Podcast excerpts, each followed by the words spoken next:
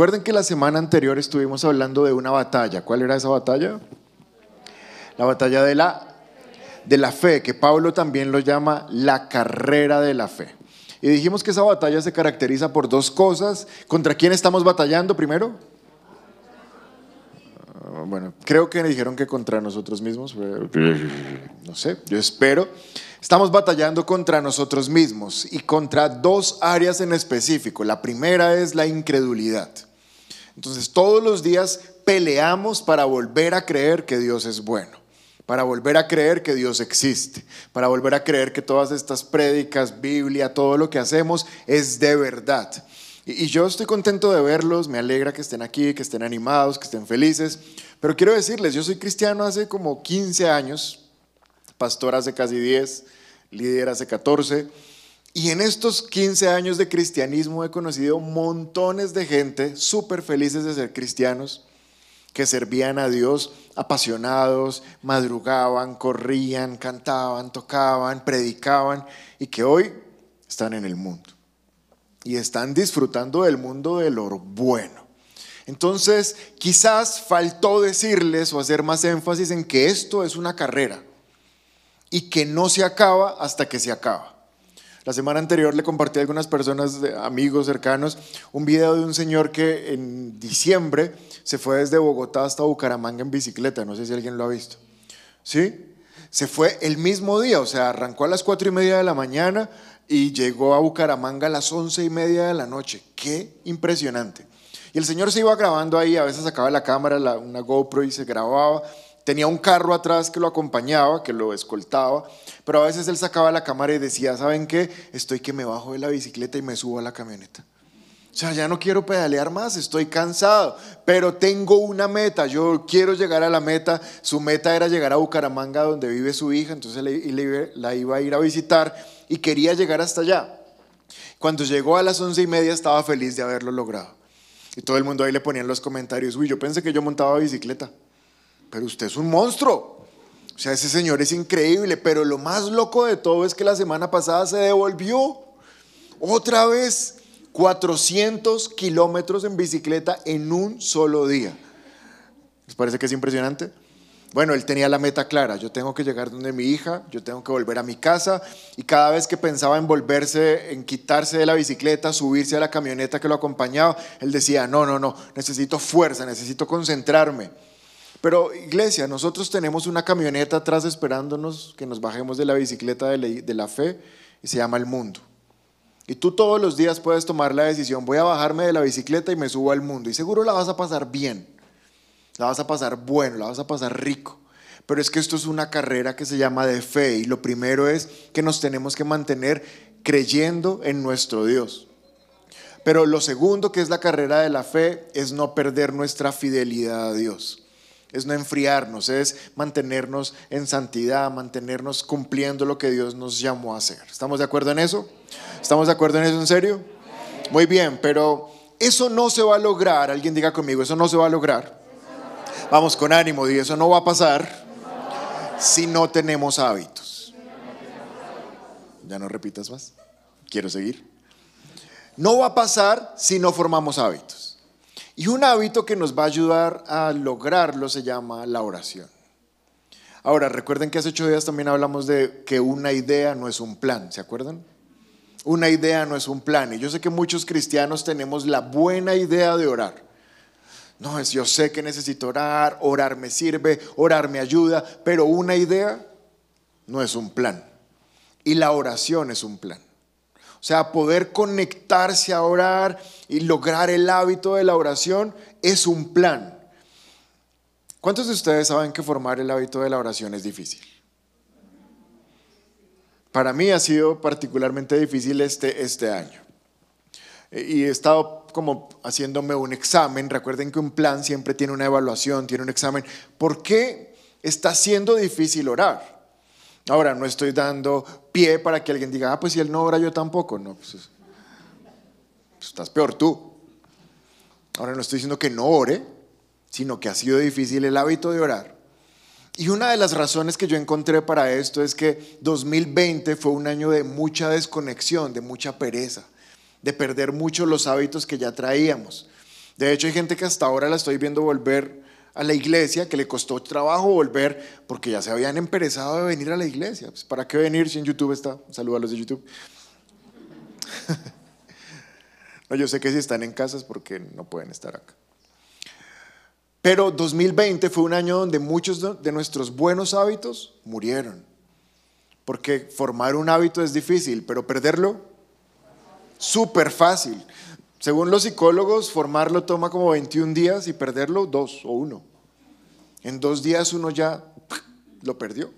Y recuperarlo después de haberlo perdido, ¿qué tan difícil será? Más difícil que haberlo formado al principio. Entonces hay razones por las cuales este hábito de la oración, particularmente yo, eh, el cansancio, las ocupaciones, el tiempo, eh, saber que ahora tengo mi hijo todos los días en casa y antes no lo tenía.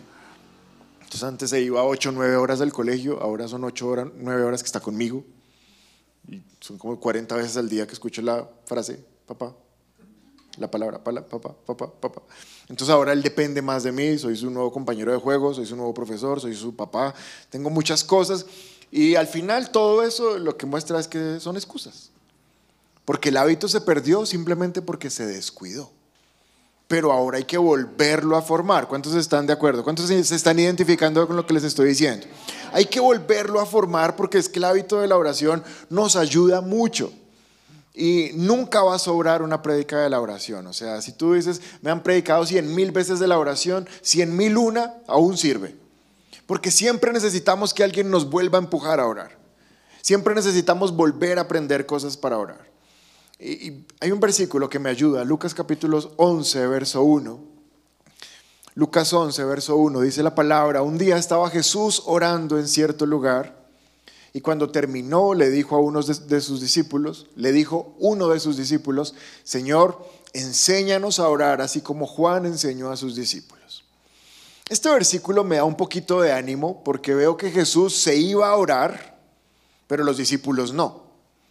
Y los discípulos lo que hacían es que lo veían llegar y cuando lo veían como, ay, ¿de dónde vendrán? Pues de orar. Hasta que uno le dice, Jesús, sabemos que te apartas a orar, pero enséñanos a orar. O sea, ¿por qué oras? ¿Qué le encuentras a la oración? ¿Qué te motiva en la mañana? Porque la Biblia dice que se levantaba muy de mañana a ir a orar. Señor, ¿por qué lo haces? ¿Qué hay ahí? ¿Cuál es el secreto? Estos días está lleno YouTube, Instagram de videos donde a uno le revelan cosas que uno no sabe y que uno dice, ay, tan chévere eso. 10 razones por las cuales mi cuerpo es más fit, 10 razones como organizo mi cuarto, 10 cosas como mantengo mi bicicleta y uno es como pegado a todos esos videos. Y en esa época los discípulos le están diciendo a Jesús, Señor, ¿cómo haces para levantarte a orar? Que la Biblia dice, Jesús se apartaba a orar y a uno le cuesta trabajo hasta apartarse de la almohada para levantarse a orar. ¿Qué hay ahí? ¿Por qué lo haces? Y Jesús dice, listo muchachos, ¿saben qué? Les voy a enseñar cuáles son las razones. Porque si yo te digo, iglesia, tienes que orar, tú dices, bueno, pero al final puede que no lo hagas. Pero cuando tú comprendes cuál es la razón por la cual hay que orar, entonces te empiezas a convencer de la necesidad. Hemos estado viendo este año muchos videos porque el año siempre trae eh, recomendaciones de ajustes, nuevos hábitos, nuevas cosas. Y este año hemos estudiado con mi esposa mucho la alimentación. Y a pesar de que yo soy médico, tengo que reconocer que no tengo ni idea de eso. Y empezamos a seguir personas que sí saben, que sí estudian, que sí tienen experiencia. Y uno de estos especialistas me enseñó que en el mundo en general, no en Colombia, no en Mosquera, en el mundo, todo el mundo tiene un déficit de proteínas, por ejemplo.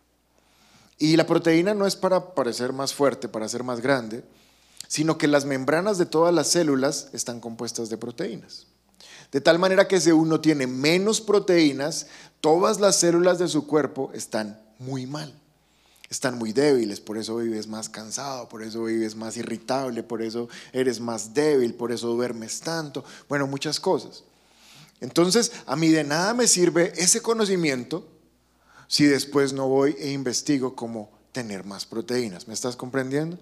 Pero ahora, cuando yo estoy, no sé, quizás tengo que invertir un poco para poder tener un producto que me aporta más proteína, por ejemplo, ya no digo como, qué pérdida de plata, nos están robando. No, ahora lo hago con interés porque alguien se tomó el trabajo de explicarme por qué es que lo necesito. ¿Estoy siendo claro con lo que les estoy diciendo? Ahora, cuando yo te digo, iglesia, tienes que orar, tú dices, pues, pues sí, todos tenemos que orar. Pero cuando el discípulo le dice a Jesús, Señor, enséñame a orar, porque es que en serio a mí me cuesta. De hecho, el día antes de que lo crucificaran, invitó tres a orar y se le durmieron. Entonces yo noto que es difícil entender la oración. Y que cuando uno inicia el año y dice, este año oremos más, es como que alguien le puso una maleta pesada y, uy, bueno, oremos más. Pero si yo logro entender por qué es que la oración me beneficia, quizás cuando tenga que invertir en oración, lo voy a hacer con más disposición. Entonces vamos a hacer un estudio, vamos a empezar hoy un estudio de por qué es necesario orar y qué pasa cuando no oramos. ¿Qué pierdes? ¿Qué pierdo cada día que se terminó y no oraste? Y no oré. ¿Cuántos quieren saberlo? Bueno, vamos a estudiarlo en el mejor ejemplo que hay en la Biblia, que es el Padre Nuestro. Mateo capítulo 6, verso 9 al 13 dice, ustedes deben orar así. Jesús está dando la respuesta de cómo deben orar las personas. Cuando ellos les preguntaron, Señor, enséñanos a orar, Él dijo, listo, los secretos más profundos son estos. Verso 9, Padre nuestro que estás en el cielo, santificado sea tu nombre. Estos versículos se los saben todos ustedes, seguro. Venga tu reino Hágase tu voluntad en la tierra como en el cielo. Danos hoy nuestro pan cotidiano, nuestro pan de cada día. Perdona nuestras deudas o nuestras ofensas, como también nosotros hemos perdonado a nuestros deudores. No nos dejes caer en tentación, sino líbranos del maligno. Esto se llama la oración modelo. Jesús la estableció no para que después de este día los discípulos al otro día dijeran, ¿qué vamos a orar? Sí, hágale. Listo, diga conmigo, Padre nuestro que estás en el cielo. Ya oramos. No, esto es un modelo, mas no es un rezo, porque antecitos Jesús les dijo cuando oren, no repitan cosas vanas, o sea, no sean como una gallina que... No, entiendan qué es lo que van a hablar. Y en el Padre Nuestro, aunque es un modelo, estas semanas vamos a estar estudiando cómo detrás del Padre Nuestro hay unos principios increíbles de por qué Jesús lo estableció como la oración modelo. Y al ver estos principios nos vamos a dar cuenta, dejar de aplicarlos como nos pone en riesgo terrible. Hoy vamos a empezar con eh, la primera parte. Si estás tomando nota, el título de esta mañana es El peligro de olvidar que Dios sigue en el cielo. Es el primer peligro de no orar. Y, les voy a hacer spoiler. Son nueve peligros. Es decir, que quizás me tome cuatro o cinco semanas. No sé cuánto me voy a demorar. Pero hoy vamos a hablar al menos del primero. El peligro de olvidar que Dios está en el cielo. ¿Dios está en el cielo? ¿Cuántos saben que Dios está en el cielo? ¿Cómo lo saben? Pues porque el Padre nuestro dice, ¿qué dice? Padre nuestro, Padre nuestro. Bueno, ya aprendiste lo primero esta mañana, el Padre está en el cielo. Padre nuestro que estás en el cielo. Iglesia, mírame un segundo. Cuando tú entras a orar, lo que Jesús quería que supieras, el primer secreto que Él les estaba dando a los discípulos, muchachos, cuando entren a orar, quiero que sepan que desde el cielo el Padre los está viendo. Que su Padre, su Dios, no es un Dios terrenal. Su Dios es un Dios tan sobrenatural que está sentado en el cielo. Y cuando tú y yo empecemos a orar de, este, de esta manera, vamos a comprender que saber que Dios está en el cielo nos cambia completamente la perspectiva mientras estemos en la tierra. Y lo dije muy rápido y lo voy a repetir. Saber que Dios está en el cielo nos cambia completamente la perspectiva mientras nosotros estemos en esta tierra. No entender que tu Padre está en el cielo, escúchame, no entender que tu Padre está en el cielo hace de ti un ser humano común y corriente. Pero comprender que tu Padre está en el cielo hace de ti un ciudadano sobrenatural de la tierra. Porque tú eres un ciudadano del cielo que camina en esta tierra. Pero esta tierra es temporal. ¿Cuántos saben que nos vamos de este lugar?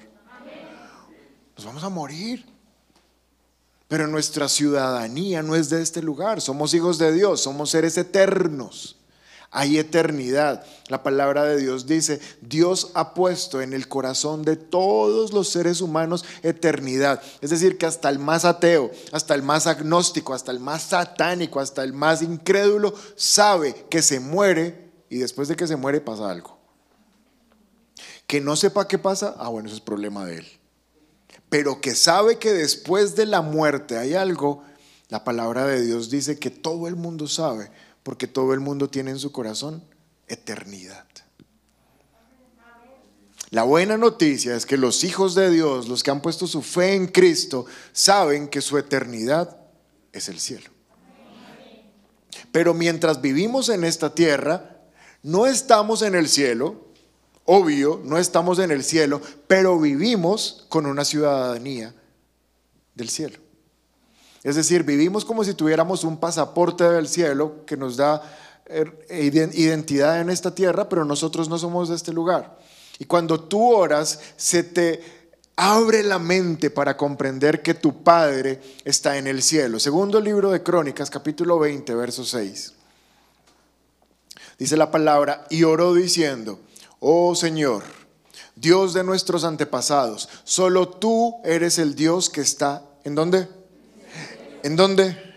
Solo tú eres el Dios que está en el cielo.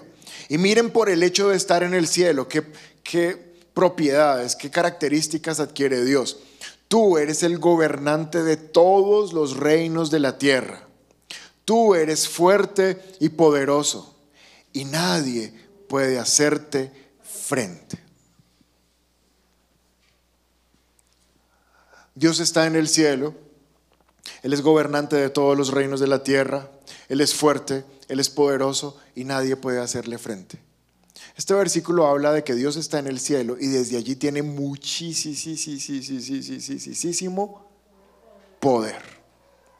Ahora, cada vez que tú oras, entras al lugar de oración y Jesús lo que le está diciendo a los discípulos es, cuando oren, cuando oren, no piensen como, ay, me toca orar cuando oren comprendan que su Padre está en el cielo y desde el cielo tiene muchísimo, muchísimo, muchísimo poder. Y que ustedes, por ser hijos de Dios, se benefician de todo ese poder. Ahora, si entiendes eso, cuando dejas de orar, entonces ¿cuál es la consecuencia? Que se te olvida que eres hijo de alguien que tiene muchísimo poder que se te olvida que Él desde el cielo tiene una mejor perspectiva, que te está viendo, que te está cuidando, y como no oras, sales de tu casa, sales de tu trabajo, sales de la oficina, sales de la universidad, sales de donde, sales de donde sea, y te comportas como si fueras un ser humano más de este mundo. Porque si no oras, ese día que dejaste de orar, no aprendiste, no recordaste, no reafirmaste que tienes un Dios muchísimo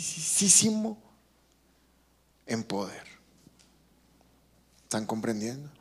Entonces, cuando uno no ora y no está en este lugar donde este Dios es todopoderoso, sale y ese día alguien hace y uno me va a matar. No, ya me contagió. O ese día ves un video que te compartieron en redes donde 30 motociclistas están robando y tú dicen, ¿cuándo me toca? Y salimos completamente angustiados a vivir en un mundo que de por sí es muy hostil, pero que el mundo sea hostil no significa que a ti te va a dañar, porque tú eres hijo de Dios. Eh, estaba hace poco, voy caminando por una calle como sola, son como las seis de la tarde, voy con mi maleta, llevo mi computador, mi celular, llevo todo, y el sitio está solo. Y yo estoy como, bueno, vamos.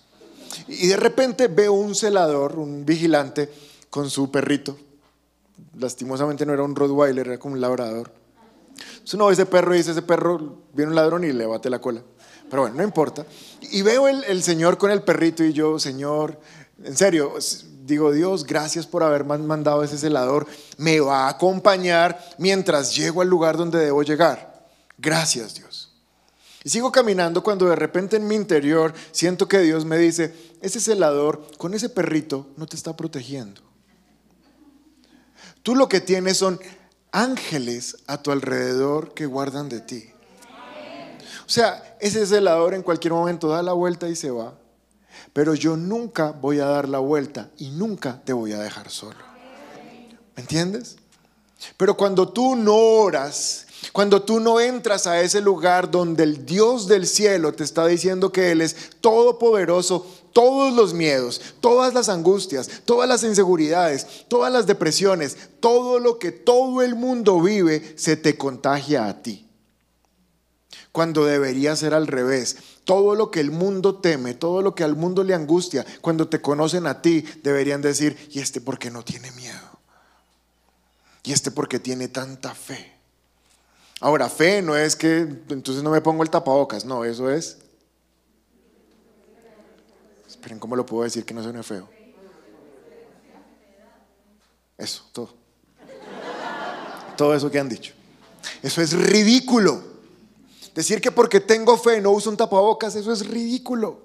Si hasta Jesús, el diablo le dijo, bótate. Y Jesús dijo, ¿y que me va a andar votando? ¿No es que me mato? o sea, una cosa es la fe y otra cosa es la ridículas. Con el respeto de todos. Pero yo no puedo andar con la vida con el mismo temor que toda la gente que me rodea. Porque es que cada vez que yo oro, entro a un lugar donde el Dios gobernante de los reinos, el fuerte, el poderoso, me dice, yo estoy contigo. Y si estoy contigo, nadie puede hacerte frente. ¿Me están entendiendo? Romanos 8:31. Romanos 8:31 dice la palabra. ¿Y qué podemos decir? ¿Qué podemos decir acerca de estas cosas tan maravillosas? Si Dios está a favor de nosotros, ¿quién puede ponerse en contra nuestra? Pablo fue una de las personas que más cosas terribles enfrentó. De hecho, murió como un mártir. Le avisaron, mire, si usted sigue yendo hacia Roma, ya lo van a matar. Y él dijo, ¿y qué? O sea, pues para eso estoy acá. Yo tengo que ir a predicar el Evangelio en Roma. Es decir, no tenía temor, pero entonces tú dirás, pero a mí sí me da miedo. Bueno, es que aquí dice ¿Qué podemos decir de cosas tan maravillosas como estas? ¿Cómo hizo Pablo para entender que si Dios estaba con él, ¿quién contra él? En medio de la oración se revelan cosas maravillosas. Pero cuando tú no oras, pues cosas maravillosas no se te van a revelar, porque ¿cómo las vas a entender si no oras? ¿Me estás comprendiendo? Pablo dice, ¿qué puedo decir acerca de estas cosas tan maravillosas? Si Dios está conmigo, ¿quién puede ponerse en contra nuestra? Salmo 27, verso 4. Dice, lo único que pido al Señor es lo que más anhelo, es vivir en la casa del Señor todos los días de mi vida, deleitándome en la perfección del Señor y meditando en su templo. Y el verso 5 dice, pues Él me ocultará allí cuando vengan dificultades, me esconderá en el santuario, me pondrá en una roca alta donde nadie me alcanzará. ¿Quién está escribiendo este salmo? El rey David. ¿Se acuerdan de David? David fue una de las personas en la Biblia que más amenazas enfrentó. Dice la palabra que desde que era un niño cuidaba las ovejas de su padre y venían lobos, venían osos, y él se enfrentaba con ellos y los despescuezaba. Después creció y se enfrentó contra Goliat. Después se ganó al suegro. Saúl lo odiaba. Nada más terrible que el suegro lo odia a uno. Y el suegro todo el tiempo le lanzaba una lanza para atravesarlo y nunca lo tocó. Pero luego lo pusieron como general de los ejércitos, salió a pelear y nunca lo dañaron. ¿Y cómo murió David? De viejito. Una pulmonía. No, no sabemos. Pues dice que le entró un viento un chiflón, y murió de viejo. Pero ustedes se imaginan un hombre que enfrentó peligros toda su vida, ¿cómo hizo para llegar a viejito? Y no solamente llegar a viejo, sino morir de viejo. Pues acá está la, la, respuesta. Salmo 27 dice, lo único que le pido al Señor. ¿Alguien me puede decir qué es pedirle al Señor? Pues orar. Es decir, que este hombre, que era el más poderoso de su época, no confiaba en sus caballos, confiaba en el poder que la oración tenía. Lo único que le pido al Señor es vivir en la casa de Dios deleitándome en su presencia. Noten cómo para David la oración no era como, si no rezo me matan. Porque no es, la, no es la idea que quiero dejarte. Entonces mañana antes de salir, date un buen rezo para que no te pase nada. Esto no es lo que quiero decir. Lo que les quiero mostrar es que para el rey David entrar a orar era un deleite. Wow. Y seguramente que muchas veces entraba a orar y hasta se le olvidaba orar por protección. No quiere decir que el día que tú no ores, que Dios, que Dios te proteja, ese día se te olvidó orar por eso, preciso ese día te robaron. Porque les quiero preguntar algo, ¿cuántos de ustedes se les ha olvidado, no lo han hecho, no han orado y aún así Dios los ha guardado?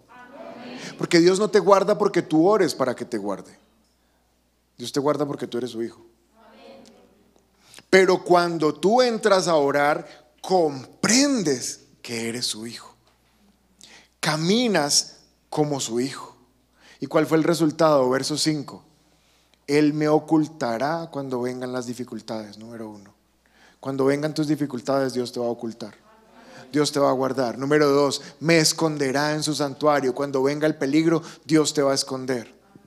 Número tres, me pondrá en una roca alta donde nadie me alcanzará. Saben, iglesia, ustedes ya están puestos en una roca alta donde nadie los toca. Esa roca se llama Jesús. Y si tú estás en Cristo, la palabra dice que aunque vengan los vientos y aunque vengan los mares, tu casa no se cae tú estás guardado. ¿Estamos aprendiendo algo esta mañana? Efesios capítulo 1, verso 21. Efesios 1, 21. Ahora, Cristo está por encima de todo. Amén. Amén. No, eso no dice. ¿Qué? Ah, perdón, yo leí mal, sí, total. Ahora Cristo está muy por encima de todo, sean gobernantes, autoridades, poderes, dominios o cualquier otro virus, perdón, o cualquier otra cosa, no solamente en este mundo, sino en el mundo que vendrá. ¿Dónde está Cristo? No, no está por encima, iglesia. Está muy por encima. Y si Cristo está muy por encima y tú estás en Cristo, tú estás muy por encima de todo eso. Pero cuando no oramos, se nos olvida. Hmm. Cada vez que oramos no es que bajamos a Dios a nuestras necesidades. Dios, pero baja y mira cómo está de terrible este mundo. Dios, pero baja y mira cuánto falta en la nevera. Dios, pero baja y mira cuánto me duele. Cuando tú oras no estás bajando a Dios a tu nivel. Cuando tú oras, tú estás subiendo al nivel de Dios.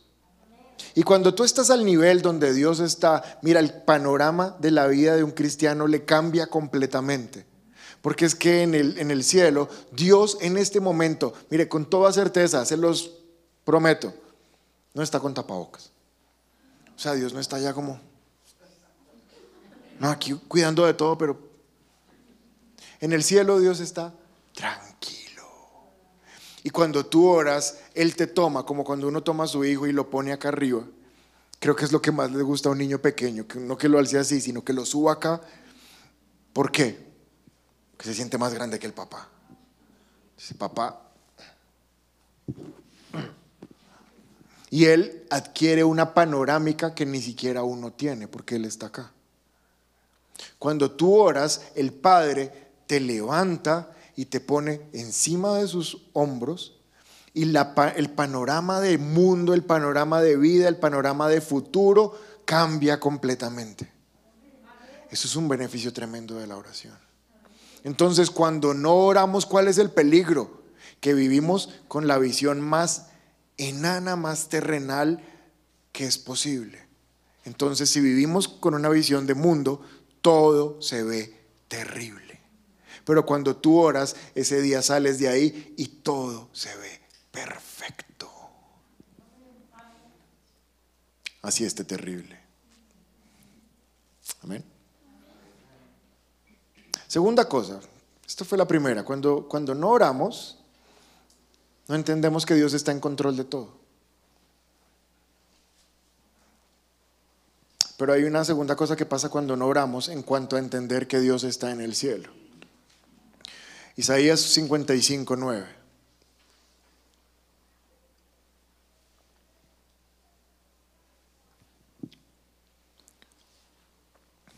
Isaías 55, 9. Dice la palabra de Dios, pues así como los cielos están más altos que la tierra, así mis caminos están más altos que sus caminos y mis pensamientos están más altos que sus pensamientos. ¿Qué es lo que dice el Padre nuestro? ¿Que dónde está nuestro Padre? A ver, di conmigo, Padre nuestro. Ah, con ánimo. Padre nuestro. Como si fueran a almorzar. ¿Cuántos tienen fe que va a haber almuerzo hoy? Eso. Padre nuestro que estás en los cielos. Y ahora el versículo de Isaías dice, así como los cielos están más altos que la tierra. De la ecuación tú puedes interpretar que si Dios está en los cielos, Él está más alto que la tierra. ¿Estamos ahí de acuerdo todos? Así como Dios que está en los cielos está más alto que la tierra, así los caminos de Dios están más altos que nuestros caminos. Y los pensamientos de Dios están más altos que nuestros pensamientos. Di conmigo, caminos. Y ahora di pensamientos. Vamos, y una vez más, caminos. Y ahora di pensamientos. Ahora los que no han abierto la boca ni en toda la reunión, digan conmigo, caminos. Ah, son hartos. Y pensamientos. Eso. Caminos, léase decisiones. Caminos significa decisiones. Pensamientos significa emociones y actitudes. Cuando nosotros, número dos, segunda parte de la prédica, cuando nosotros no entramos a orar y a encontrarnos con el Dios que está mucho más alto, entonces nuestros caminos son nuestros caminos y nuestros pensamientos son nuestros pensamientos. Pero resulta que Dios me dice que cómo son sus caminos. Altos. Y el cristiano promedio, es decir, todo el cristiano que yo conozco, quiere cada día estar mejor. Quiere cada día tener más progreso, quiere cada día alcanzar mejores cosas. Y eso no está mal. Mientras vivas en este mundo, pues la vida se trata de que cada vez estés un poco mejor. Es decir, queremos cosas mayores, queremos cosas más altas, pues Dios te trajo esta mañana para decirte, cuando oras, encuentras los caminos que te conducen a los lugares altos.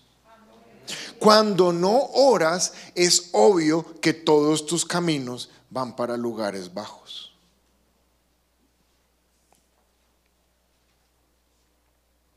¿Lo dije muy rápido está bien?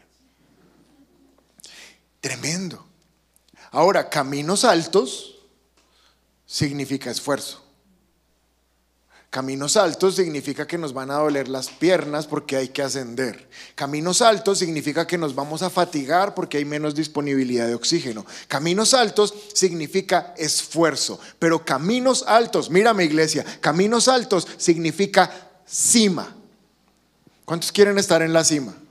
Pues no vas a estar en la cima hasta que empieces a orar y en la oración el Señor te revele cuáles son los caminos que son más altos. Porque hace ocho días Él nos dijo, ustedes tienen derecho al éxito y tienen derecho a ser cabeza y no cola, a estar en la cima y nunca abajo. Pero si quieres estar en la cima, no es porque viniste el domingo a la iglesia. Es porque tus caminos van hacia arriba. Y es porque cuando Dios te dice, esto se va a poner duro, tú dices, pues vamos. Porque a mí me gustan los caminos altos. Pero los caminos altos, las decisiones, se revelan cuando tú le permites a Dios entrar en tu vida. Y esto solo ocurre cuando oras. Entonces creo que ahora se está pudiendo comprender, ustedes están pudiendo entender cómo le dicen a Jesús, Señor, enséñanos a orar. O sea, ¿cuál es el secreto? Y Jesús le dice, el secreto es entender para qué oramos. Oramos por dirección. Oramos para que nuestras decisiones cada vez sean mejores. Y cuando sean mejores, los resultados van a ser mejores. Sería importante orar. Es vital. Pero no solamente son los caminos, ¿qué es lo que también es más alto? ¿Estamos todos aquí? ¿Qué es lo que también es más alto? Los pensamientos. Cuando tú oras, los pensamientos que usualmente tienes, que son el pensamiento flat, el promedio, el de todo el mundo, cuando tú oras, esos pensamientos son quitados y Dios te imprime sus pensamientos. Y créanme, iglesia, en serio, créanme, los pensamientos de Dios son mejores que nuestros pensamientos. O sea, si nosotros empezamos a pensar como Dios piensa, nuestra vida mientras estemos en esta tierra va a ser mucho mejor. Vamos a ver un ejemplo de cuáles son estos pensamientos. Filipenses 4.8. Filipenses 4.8 me habla acerca, acerca de la manera como Dios quiere que pensemos. Por lo demás, hermanos, por lo demás, hermanos, piensen, piensen en todo lo que es verdadero, piensen en todo lo que es honesto, piensen en todo lo que es justo, en todo lo puro, lo amable, lo digno de alabanza. Si en ello hay alguna virtud, si hay algo que admirar, piensen en ello. Filipenses 4.8 debería llamarse el versículo de los pensamientos altos. Así es como un creyente cada vez debe pensar más. Y esto no ocurre porque tú digas, ay, sí, yo quiero pensar bien. No, tú no vas a pensar bien. Es el resultado de la relación con las personas. Tú pasas mucho tiempo con alguien y esa persona empieza a influenciar en tu manera de pensar. Te rodeas de las personas correctas, empiezas a pensar lo correcto. Muchos de ustedes están hoy en la iglesia porque se rodearon de un cristianoide. Y este cristianoide les empezó a influenciar en que venir a la iglesia era bueno, en que buscar a Dios era bueno, en que la oración era excelente, en que hay resultados, tanto que te empezó a cambiar tu manera de pensar. Pero sin excepción, ninguno de los que estamos aquí nacimos pensando que venir a la iglesia era un hit. ¿O sí? Pues yo no. Si ustedes sí, en ocho días les presto aquí para que pasen y prediquen. Son todos unos ángeles. No, alguien nos empezó a influenciar, alguien nos empezó a compartir de su estilo de vida hasta que nos pareció chévere darle la oportunidad a Cristo de venir a nuestras vidas. Ahora, cada vez que tú entras a orar, le estás permitiendo al Dios que está sentado en el cielo que de la manera como Él piensa, llene tus pensamientos. ¿Y cómo es como él piensa? Lo primero que dice acá en Filipenses 4:8 es, hermanos, piensen en qué? ¿En qué iglesia? En todo lo que es verdadero. Entonces cuando oramos, mírame, cuando oramos es más fácil decir la verdad. Pero cuando no oramos, es muy fácil mentir. Es súper fácil solucionar una embarrada que hicimos y en vez de ser varones y decir, la embarré, ser unas gallinas y mentir.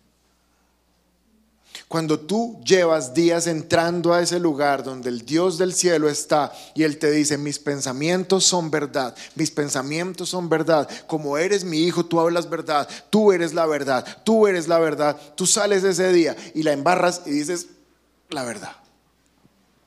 Y quedas mal y seguro vas a sufrir una consecuencia. Y quizás hasta no te vuelvan a llamar, pero al final se van a acordar de ti como el que dijo la verdad. Pero si te llaman, si tú lograste tapar la falta, si no te descubrieron y tú avanzaste y tú creciste y más adelante te descubren, ya no te van a volver a llamar. porque quedaste como el que mintió. Pensamientos altos, número uno, son pensamientos de verdad. Pero ¿qué dice después? Piensen en todo lo verdadero, en todo lo honesto, es muy similar, en todo lo justo, pero quiero hacer énfasis en este, en todo lo puro. Cuando tú entras al lugar de la oración, que es un lugar alto, que es un lugar donde Dios está, se te contagia la pureza. Y entonces el día que tú oraste, ese día eres todo un santurrón. Ese día te echan el chiste flojo y tú dices, gas. Ese día no quieres mirar lo incorrecto, ese día no quieres, ese día no quieres ni salir de la casa para no embarrarla.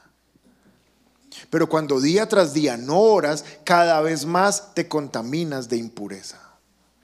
Y a pesar de que eres cristiano, no te das cuenta en qué momento empezaste a tolerar conversaciones indecentes, chistes indecentes, cosas que estás viendo que sabes que te están dañando. ¿Todo por qué? Porque no estuviste en el lugar de los pensamientos altos.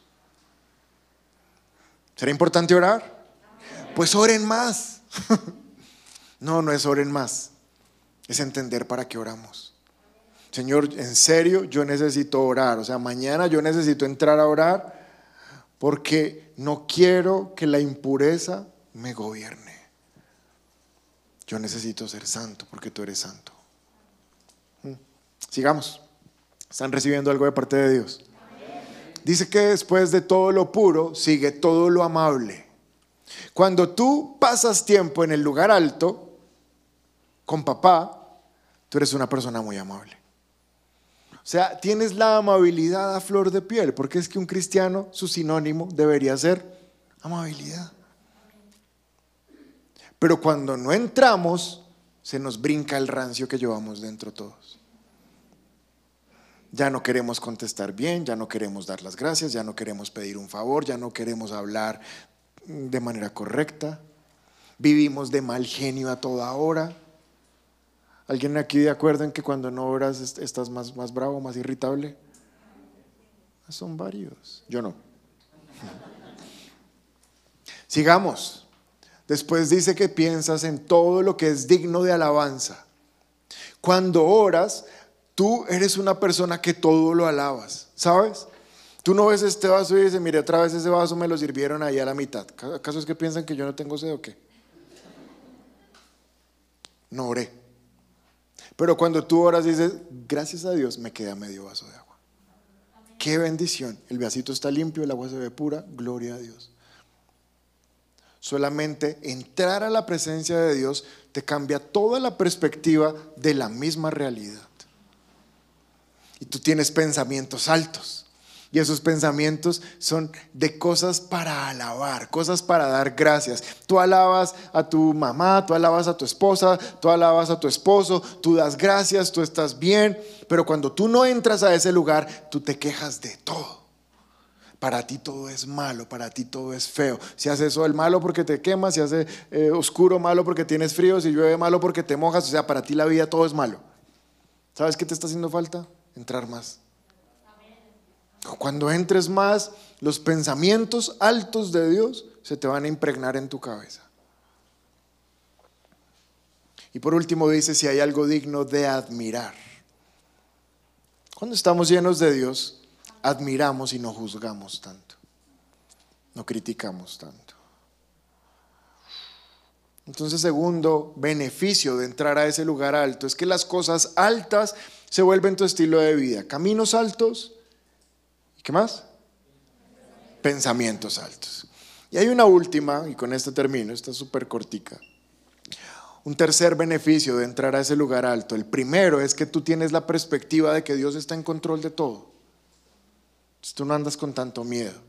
El segundo es que tienes caminos altos y pensamientos altos. Y hay un tercero, que es el último beneficio de entrar al lugar alto que es donde Dios está, en la oración. Santiago 1.17.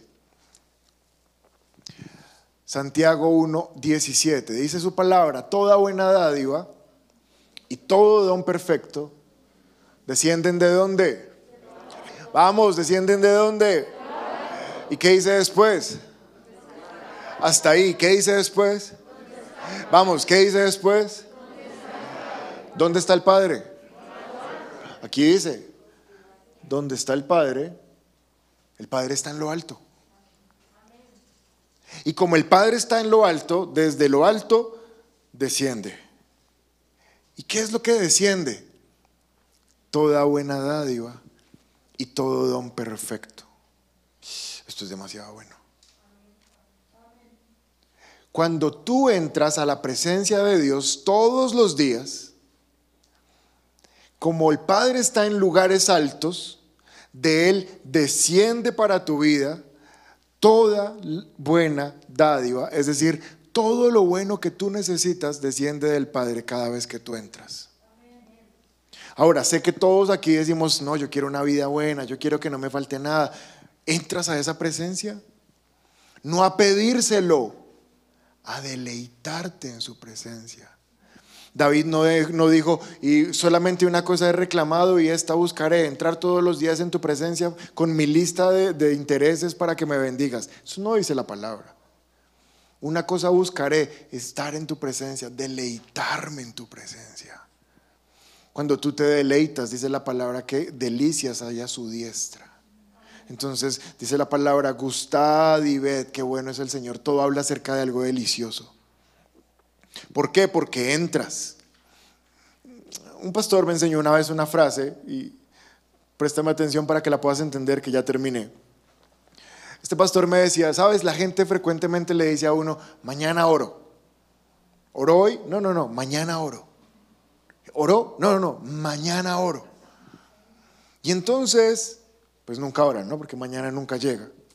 Pero este pastor me decía, pero es curioso que la palabra oro es orar, pero a su vez la palabra oro es riqueza.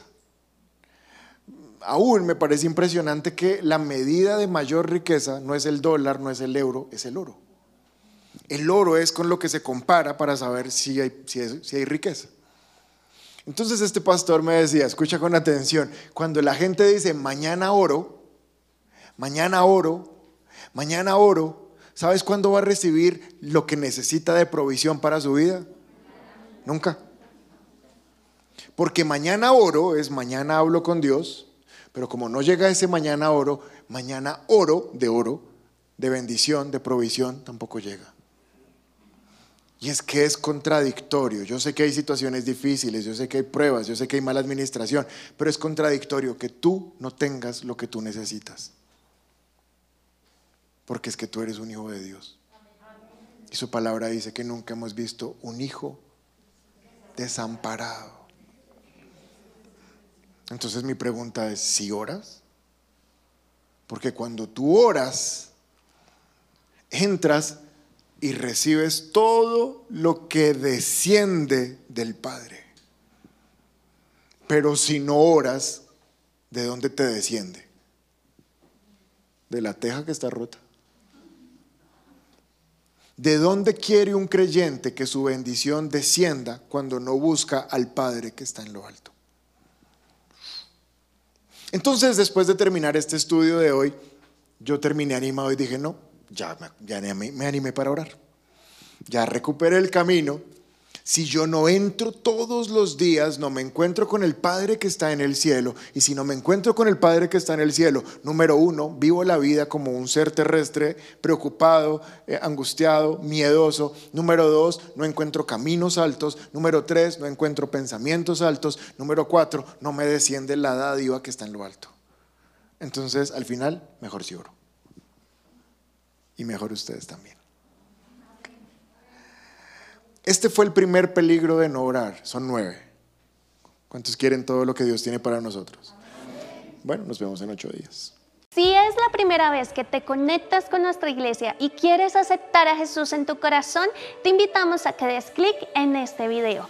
También queremos conocerte, así que te invitamos a que nos dejes todos tus datos personales en nuestro sitio web. Por último, si quieres ver nuestro último video, te invitamos a dar clic aquí. Recuerda suscribirte, activar las notificaciones y seguirnos en todas nuestras redes sociales. Somos un lugar cerca de ti y trabajamos por una nueva generación